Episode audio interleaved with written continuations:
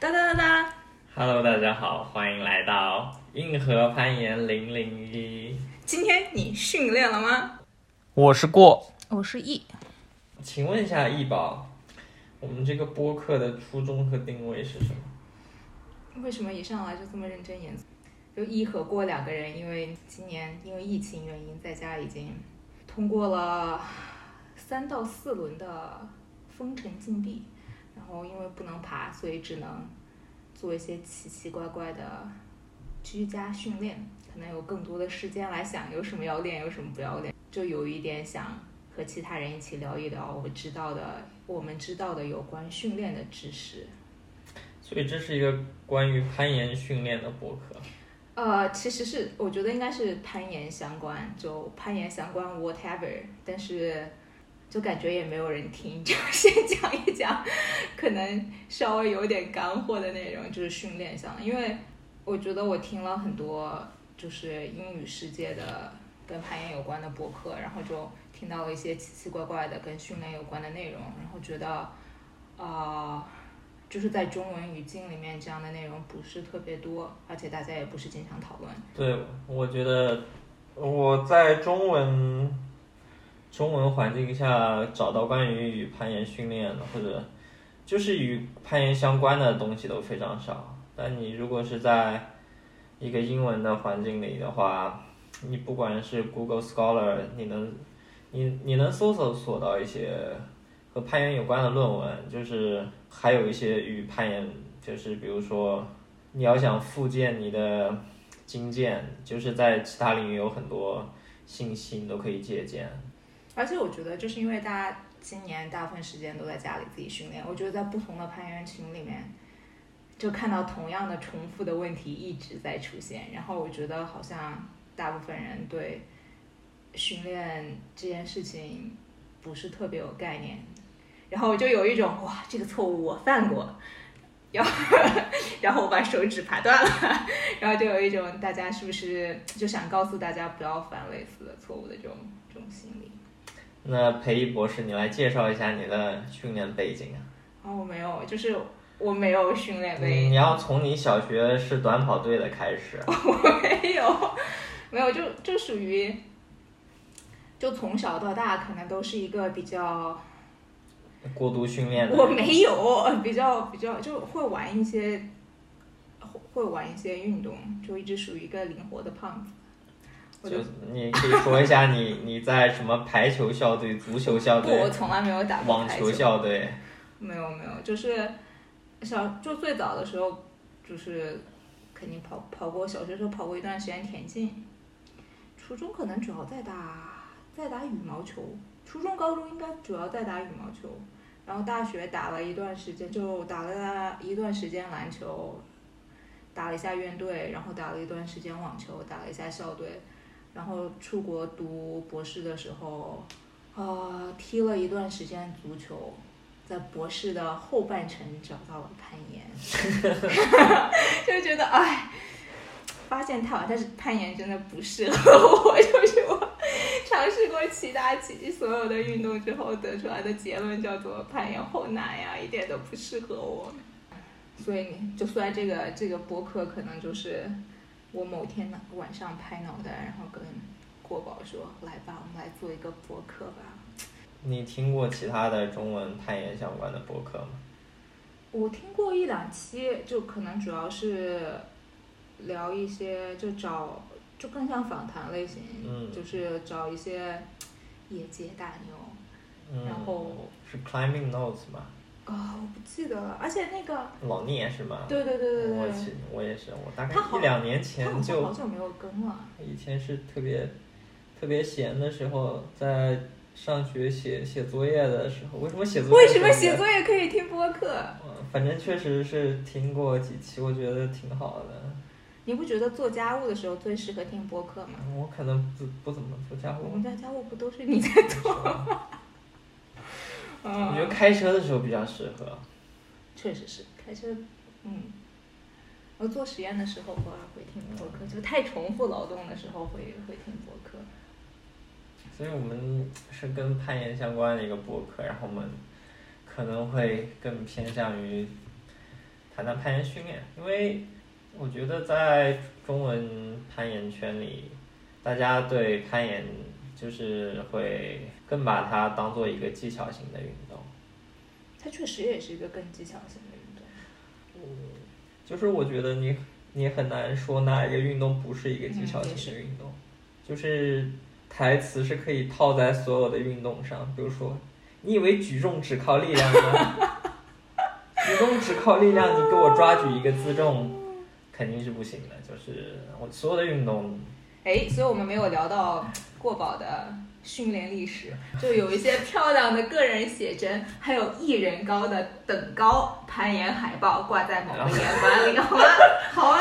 可怕可怕，确实有一个，在我攀岩之前，就健身时期有一个一人高的海报贴在我们学校的图书馆的某一层楼里。现在想起来有点羞耻。嗯、我是可能从瞎练就比较早了。我觉得我大概小学毕业之后就开始瞎练，什么俯卧撑啊，可能引体啊之类的。就是在初中的时候，经常有做单手俯卧撑炫技的行为。然后对追姑娘有有帮助吗？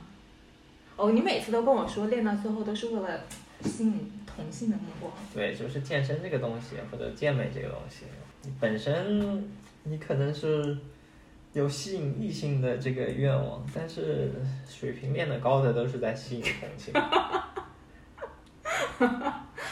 嗯，等到高中的话，可能也差不多，就是我高中开始跑步，可能我不是一个认真学习的人，就高中都会上完课绕操场跑十圈，然后再回家。然后等到大概高三开始是比较规律的去健身房，大概从我高三到研究生结束这段时期六年六七年，我大概去健身房的次数肯定超过了这六七年的天数，因为我有的时候一天去两次。就你，所以你还你有什么资格天天说我 overtrain，说我过度训练啊？其实过度训练就是你一天练两次，不代表你就比一天练一次人过度训练。你要考虑到你的训练强度和训练总量。比如说，你用一个很高的强度去训练，比如说你负重引体负到只能拉一个的重量，就是你的 one repetition maximum。就如果你以你的 ERM 的这种一天做一百次和你你二十 RM 一天做一百次，效果是不一样的。你一 RM 一天做一百次的话，你肯定哪里可能要断掉吧？就是你用二十 RM，比如说你一次性可以拉二十个引体，你一天拉了一百次，就这个对你来说可能其实就没有太大的强度。所以为什么一天要练两次？就是为了你可以早上练一个大强度的，然后你休息了十个小时，你晚上再练一个大强度的。嗯，包括攀岩来说，之前 Training Beta 他们的 Podcast 就有说过，他们的博客说你如何一天训练两次来最大化你的训练成果。一个比较普世的一个原则，如果你一次训练四小时，如果你一个一次在攀岩馆训练四小时，我一般觉得你应该是或多或少有一些超过你应该做的。那如果你把这个四个小时拆成早上一小时和晚上三小时，或者是相对来说你能恢复的就更多一些。那我我觉得更合适的应该是早上一小时，晚上一小时。你花二十分钟热身，然后十分钟收身，然后半个小时的高强度训练，才是一个正常人类他可以接受的强度。似乎有些道理。来来，我要强行换话题。来，所以为什么要叫硬核攀岩这种很可怕的名字？这个就其实是因为改自你的哇，妈呀，就是你的公众号。公公众号就属于挺早就注册了一个，就抢注了一下，然后想想更新一些内容吧，就其实太懒了。对，我发现这是空的，因为就是我不记得是为什么，可能是去年的时候，你把那个公众号告诉我，然后就关注了一下，然后一关注就别人家公众号，你关注他们都很客气的说，就要么很文艺的说啊人海茫茫我终于遇见了你，要么就很客气的说谢谢你关注我。过往的公众号上来关注以后只有一句话：今天你训练了吗？就吓死了，真的就是恐吓型公众号，当时就发发出了这个非常严厉的指责，好吧？恐吓型公众号不利于大家身心健康。那最后也就没有很多更新，我其实也想把一些知乎上的文章给。转过去，但是比较懒，我觉得 也跟这种传播媒介有关吧。我而且也没有人看，其实我觉得。Yeah。就是也不是完全没有人看，但是我觉得纯文字的训练方面的分享，我看的都不是特别认真。我觉得你要把一个训练相关的讲的比较明白透彻，你会写很多。我觉得并不是一个。正常的朋友朋友圈里分享的文章应该有的内容量，对。那你觉得播客会有人听吗？我觉得，但是 see，好吧。播客你就可以一直一直说，你其实一直说，就是可以假装你说了很多，也许它化成文字也没有很多。嗯，它可能信息密度没有那么大。对，信息密度没有文字大，但是。我觉得我一般不会，除非文章写的特别好，我一般一篇文章不会超过两分钟看它的。嗯就是我觉得大家平常说，呃，你需不需要攀岩，需不需要训练，好像就是一个比较原，就是一个大部分的建议是，如果你是新手的话，你就只要爬好了，只要爬就好了。然后大家就。取决于你跟谁聊这件事情，其他人会告诉你，当你达到一个什么样的水平以后，你就可以加入训练了。郭宝如何看待这个？大概就是说，到底什么样的人群适合训练，以及大最好是从什么时候开始训练？关于攀岩训练，我觉得我能联想到最有名的应该是 Chris Sharma 说他在爬到什么难度之前都没有训练过，这个难度要么是九 A 或者是九 A 加。嗯，所以。我们是不是爬到九 A 和九 A 加之前都不用训练了？迷思，迷思，这比较迷思。但大家要想一下，那个 Wolfgang Gulish 就是爬 Action Direct，手盘九 A 八 C 八 B 加八 B 的，算是他们德国德国和欧洲系都是以训练比较有名的。哦，这是派系原因。对你像 Ben Moon、Jerry 他们在就是 Moonball，他们都会在 Sheffield 有个 School Room 里面就有一些 四十五度的墙，大家都在上面黑练，互相 sandbag。诶，攀岩什么时候该开始训练？就我觉得你什么时候都可以开始训练，但我觉得你要真正的认真想要开始训练，首先你只需要了解两点：第一，你要了解自己；然后第二，你要了解训练。说起来好像比较废话，我就我就笑了。你可能需要展开一下，就了解你。首先了解你自己，你要就横向来说，比如说你开始攀岩爬了一年，你有三个小伙伴跟你一起开始攀岩爬了一年，你们三个之间，你们四个之间是吧？没错，你们四个之间，就是相对来说，你的优点是什么？你的缺点是什么？就是你是你恢复更快，你体重更轻，你的激素水平更高，又更容易从强度比较高的训练中恢复。嗯，或者说你你比较有利，比如说你之前有过什么体操背景啊，或者是一些力量训练的背景，你的综合力量比较强，所以你体重比较重，相对来说你的指力就没有那些以前没有运动背景但是比较瘦的人要好。嗯，因为体。攀岩是一个自重运动，无法无法避免，无法避免。你了解自己，你比如说你爬了一年，你对比一下，你比你刚开始攀岩的时候，你有什么变化？你觉得你现在，嗯，和你开始攀岩之前，你有什么变化？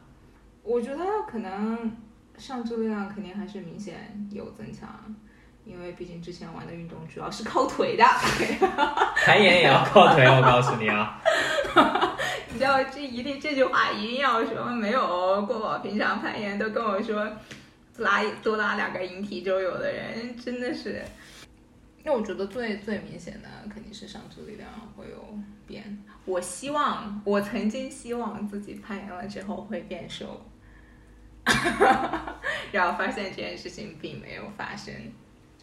真残酷呢，残酷呢。然后直立有变强啊，虽然罐头还是有的时候罐子有的时候还是打不开，但跟可跟直立也不是必然相关吧。嗯，主要是这样子。主要是上肢力量和直立变强。嗯。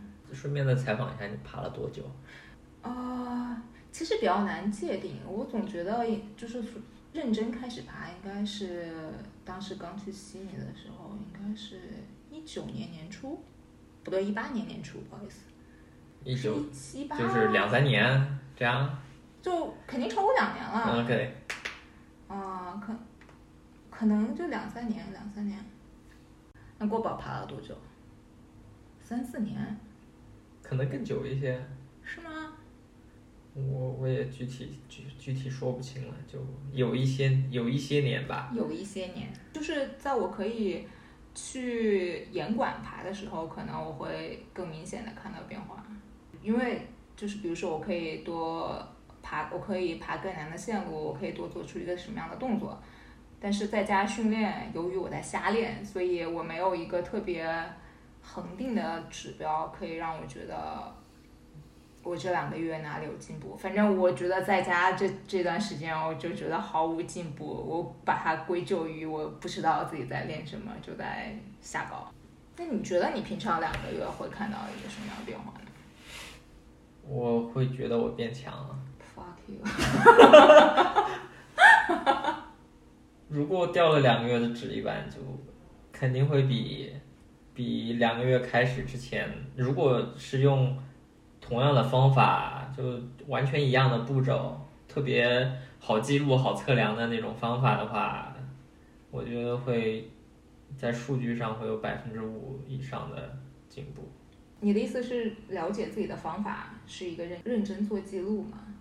啊，我其实还没想讲到这儿，但是确实你需要记录你的训练，就除了了解自己，要了解训练。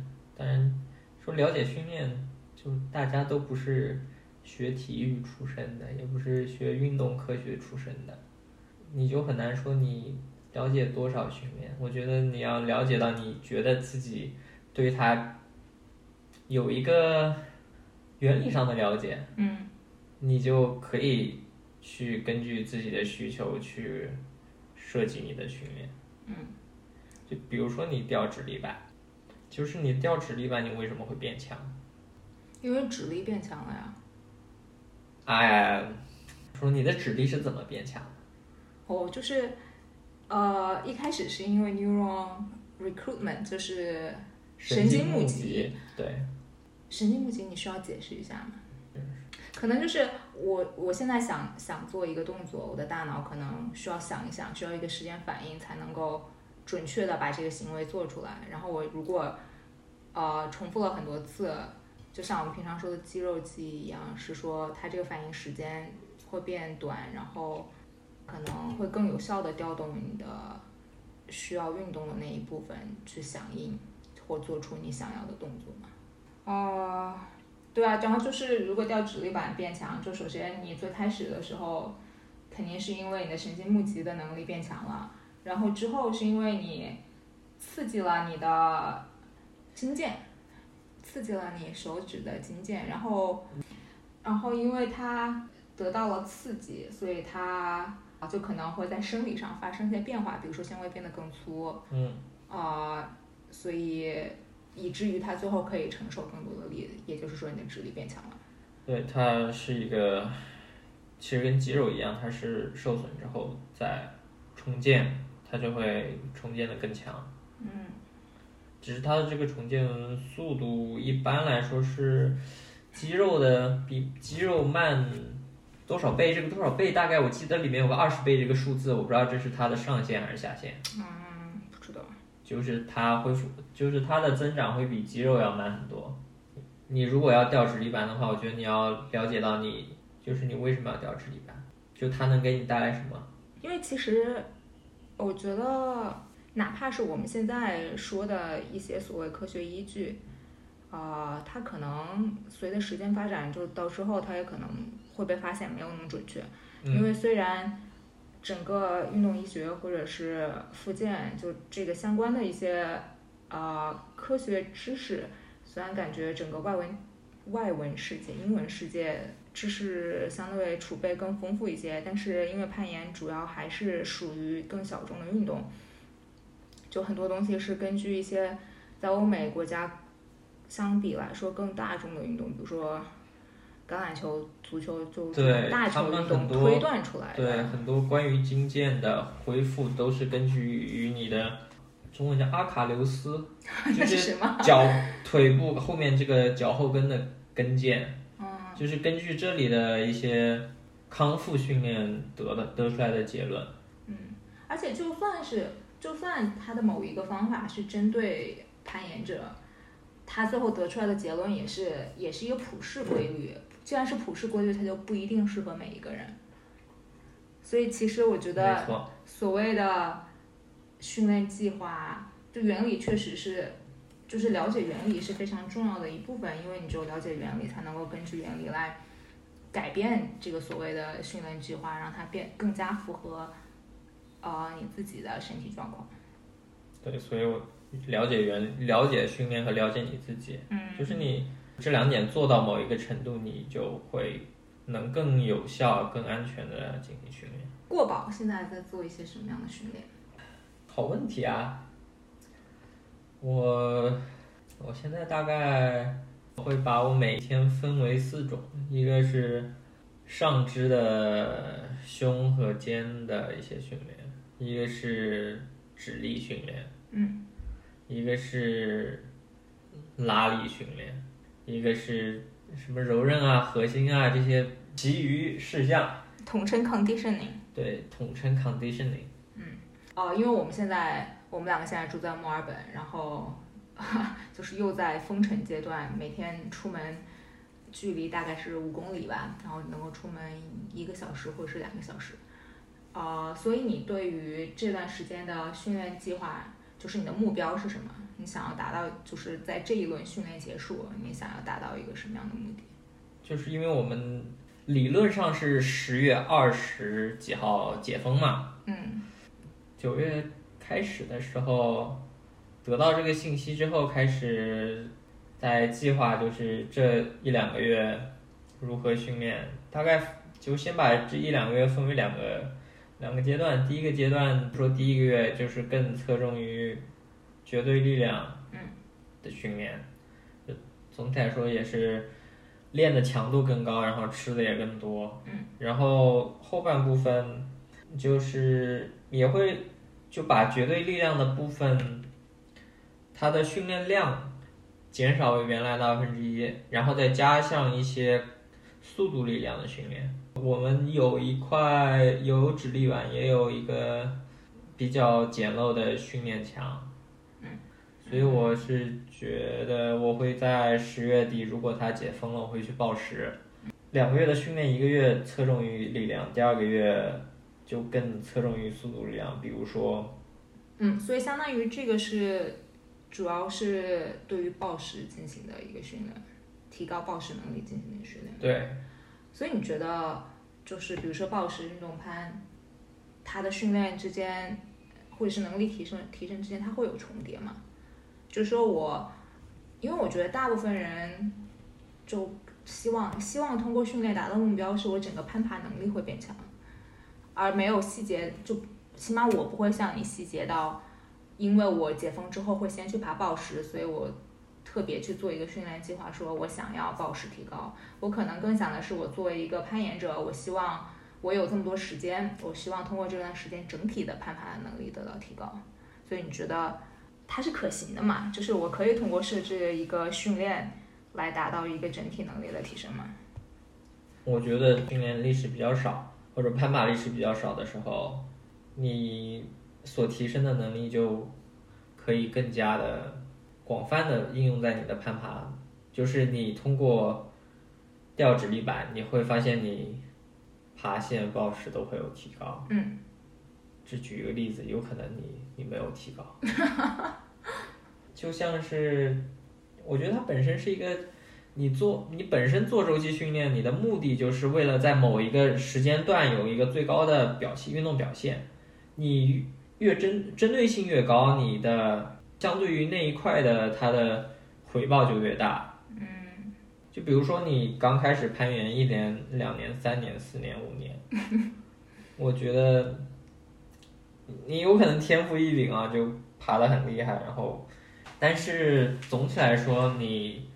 边际效益就是递减嘛，它越到后期，这个基准线越难以提高。嗯，当这个基准线难最难以提高的时候，你就会考虑去把这个基准线其中的一些在某一段时间内提高。嗯，就比如说我们尊敬的 Eric Horse 的教练，他在二零一七年还是一六年讲到了。Alex Migos 在爬 Bibliography，就是 A.K.A 现在知道的世界上第二条九 C 的线路。嗯。但当时就是 Adam Mondro 也还没有爬掉 Silence。啊。他 Eric 举的例子就是，像 Alex Migos，他一般他去磕线不会超过两周，如果两周磕不下来，他的状态就没有那么好，他可能回去训练一个月然后再来。他当时就说。如果 Bibliography 被红掉了，这可能是世界上第一条九 C，他猜错了哈，是第二条，他这是第二条九 C。嗯，我是觉得我可能啊做一些更普适的训练，就它的转换效率更高，对对我不管是运动攀还是暴食，应该都还比较大的帮助。也有可能我就不是一个运动攀选手，所以我压根不想练。你是一个搞传统的人，好吧？真的是拆穿你，什么玩意儿？暴食只是幌子，啊，所以这个这个训练目标是相当于是对你的你的项目，因为你的项目而设定的。对，我觉得就是你了解了你的训练，了解你自己之后，你了解你自己之后，你就知道你要想要什么，你就有你的自己的目标，你就可以根据你自己的目标来设定你的计划。比如说现在是几月？九月。嗯。你比如说你十一月你要去阳朔爬线了，你就可以，比如说这两三个月，你可以，比如说，先有两三周的力量，然后最后两三周练那个这种所谓的 power endurance。嗯。然后在整个过程中都要进行一些强度比较低的。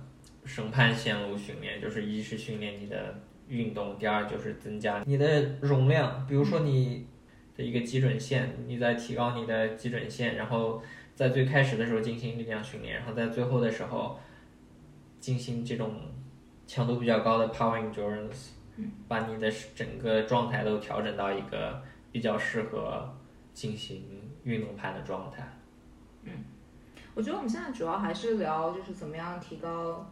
你的生理机能就是作作为训练的目标，但是其实因为攀岩是一个技术性的 运动嘛，我们回到了之前的一个一个论点，嗯，而且就是它它就也有一些其他，就包括攀岩动作的训练呀，就有这个也可以作为目标，对吧？没错没错。啊，然后还有心理也是很重要的一部分，就是。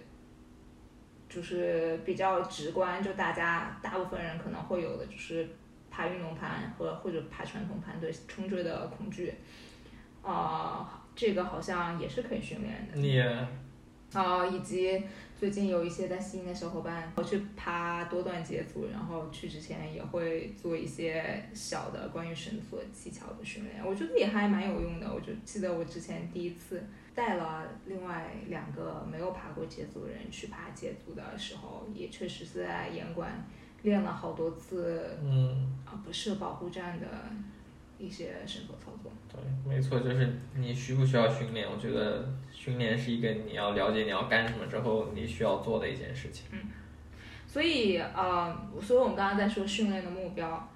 我没有，并没有定义。我是觉得在我们这个语境里面，训练是个非常广泛的一个内容特别多的词。你爬也是一种训练，只要你有目标的做一件事情，它嗯，都可以叫训练。就据我观察，大家一般进行就是攀爬相关的训练，大概就是有强训练和无强训练。嗯哼呃，因为我们现在在，无墙，在无墙，我们有墙，就在就在窗外，我们建了一个小的训练场，呃，聊胜于无吧。聊胜于无，啊是一个很好的 canvas board。所以无墙训练一般有些什么？直立立板就是刚才说到过的直立板。引体，好，引体，嗯，还有呢？力量训练，我不太做力量训练，所以我觉得你天天不在跳 insanity 吗？它是有氧，哦，它是有氧吗？它是有氧。嗯，还有就是有氧，然后还有还有拉伸，就有些小伙伴会做瑜伽，那，我也会做瑜伽，但最近但。我很拉，我很我经常拉伸，虽然不对对做瑜伽。我我我觉得我反正我觉得相对来说，我力量训练最近做的比较少，有一但点引体也是力量训练。对引体最近做的也比较少啊。啊，是那有强有强训练呢？我我好像没没进行过什么有氧训练，就进行过最多的有氧训练是做那种。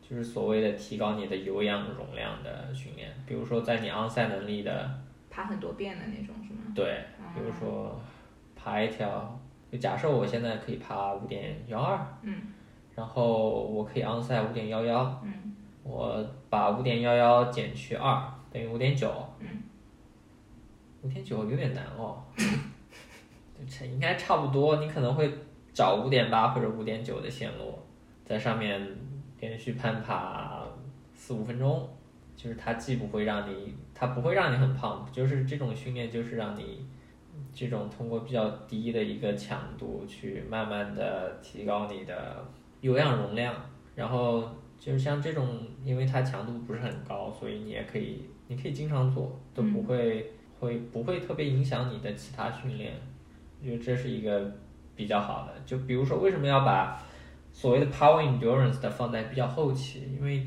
power endurance 就是一个比较比较消耗你的话，就是你你不能一天练 power endurance，第二天还练 power endurance，第三天还练 power endurance，就可能就挂了。就你恢你就你无法恢复。如果你能恢复，要么说明你天赋要有异禀，要么说明你就不再练 power endurance。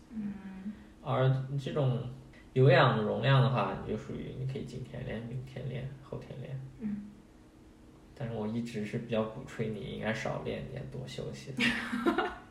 我其实我觉得还有一个就是特别 trendy，就特别有 popular 或者有名的训练，就是 four by four 四乘四，嗯哼，就暴食的这种训练，它主要是练 power endurance 也是所谓的 power endurance。嗯，我好想把这个词翻译一下。我也好想把它翻译一下，力量耐力嘛，可能是但 power 是力量嘛，那 strength 又是什么呢？令人疑惑。令人疑惑。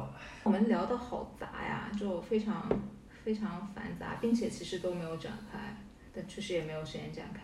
所以这个 podcast 的近期的近期的一个计划就是对之前提到的一些奇奇怪怪的词，因为我就进行一个解释和展开和举例，因为我觉得如果大家平常不关注关于有与攀爬相关的训练的话，有一些有一些概念还是挺生疏的。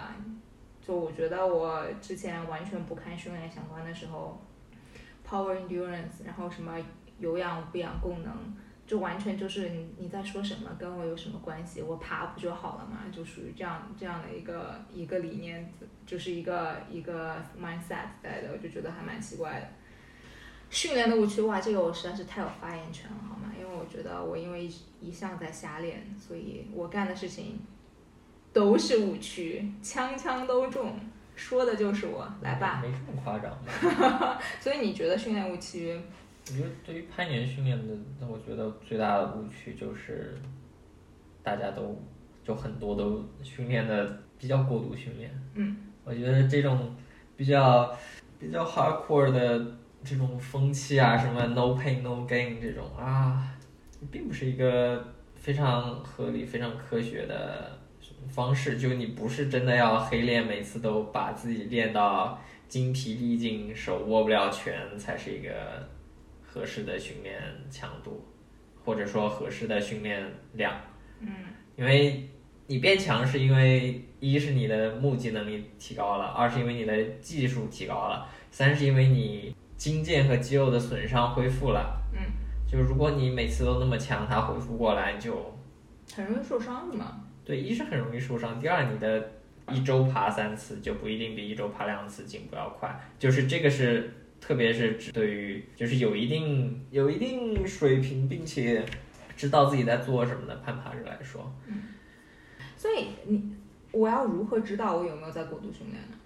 嗯，看你的身体感受，嗯就因为每个人都是不一样的，你你不能照抄别人的训练计划。就如果你你们是双胞胎的话，我觉得 这个可以照抄的可能性还是很高的。嗯就是你一个八十公斤的壮汉和一个四十公斤的一个姑娘，不管从激素水平，他们的优缺点来说都是不一样的，你们就很难能互换计划。嗯，就是同样你你也不可以拿一些，比如说 Adam Monroe 和 Alex Migos 的训练举例，嗯，说他们哇一周一周十练，哇一天八练一天八练啊，也你也不能举那种什么袁天海，他们说啊从来不掉直立板，我就是这么强，我就是可以进 IFC 决赛拿拿冠军。他们都是，我觉得他们是不是都属于在普世的这个图之外？对，就是你就学过点统计学的话，他们是属于正态分布的最右端、最右端、最右端，他们是 outlier。嗯而且我觉得可能也是，就是因为也是跟大家训练年限有关嘛。就是他如果从更早期的时候就进行这种高强度的训练的话，他的身体应该就更适应这种非常强的训练。而且人家 Adam Andra 是自己就配 trainer，并且配对 physio 配理疗师的，就是他的恢复确实也会比正常人啊、就是得到一些更得到更多的外部辅助。没错，第二个误区呢？还有什么误区？过除了过度训练还有啥？哦，你觉得只有过度训练是为误区是吗？嗯，当然也不是，就是避避免训练，就是避免训练你的弱项，我觉得应该也是一个嗯误区。比如说你就爬直动特别弱，啊，然后你就从此就避免直动，啊或者说你你受你受过伤，你就不敢 for creep，然后你从此之后就再也不 for creep。嗯，那我觉得我经常也犯这种错误，就是自己知道这件事情弱，所以去规避它，对，就不做。有一些动作我做不出来，我就经常不做，特别是在有替就是有可以替代的选项的时候。嗯但同时也是注意，你如果一个动作做不出来，就是你要做要重复做太多的话，你也就过度训练，嗯你有可能会进入另一个领域了。嗯，是一个比较是一个 fine balance。对，你要你得知道你自己大概是在一个什么程度你会受伤，或者是嗯，什么程度是有效的训练。所以以科学训练标榜的过保，就确实挺少受伤的。我这种不科学训练的人，我感觉还老在伤，不知道为什么。然后我知道为什么，就是就还挺经常受伤，所以我对复健有更深的了解，好吗？没错，嗯，就我这里还有担心，我觉得呃，我的误区是没有训练目标，而且没有周期性，就是我可能会就是有一个更更宏观的目标，比如说我想变强，然后就会就可能因为整体。觉得自己可以变强的地方有很多，就想把所有的所有的训练项目全部都放在我的训练计划里面。就又想做拉伸，又想拉引体，又想吊直立板，并且想要在一天之内把它们全部来一遍，然后明天再来一遍，后天再来一遍。我觉得就属于，这是我的误区吧，就是没有觉得我，我比如说我要定一个两个月的训练计划，我没有觉得我我不可以把它想明白，我两个月需要达到一个什么目的。嗯，然后就只是我想到的，把我想到的训练东西全部都放在训练里面，然后可能练了三天以后发现我已经死了，然后是就是到了生理和心理的极限，然后暴饮暴食三天，然后再睡第四天，一周就过了，然后下一个星期从头来过，有这种奇怪的恶性循环。所以在郭老师坚持训练的这上个月里面，我就在训练、过度训练和暴饮暴食之间循环往复 度过了一个月。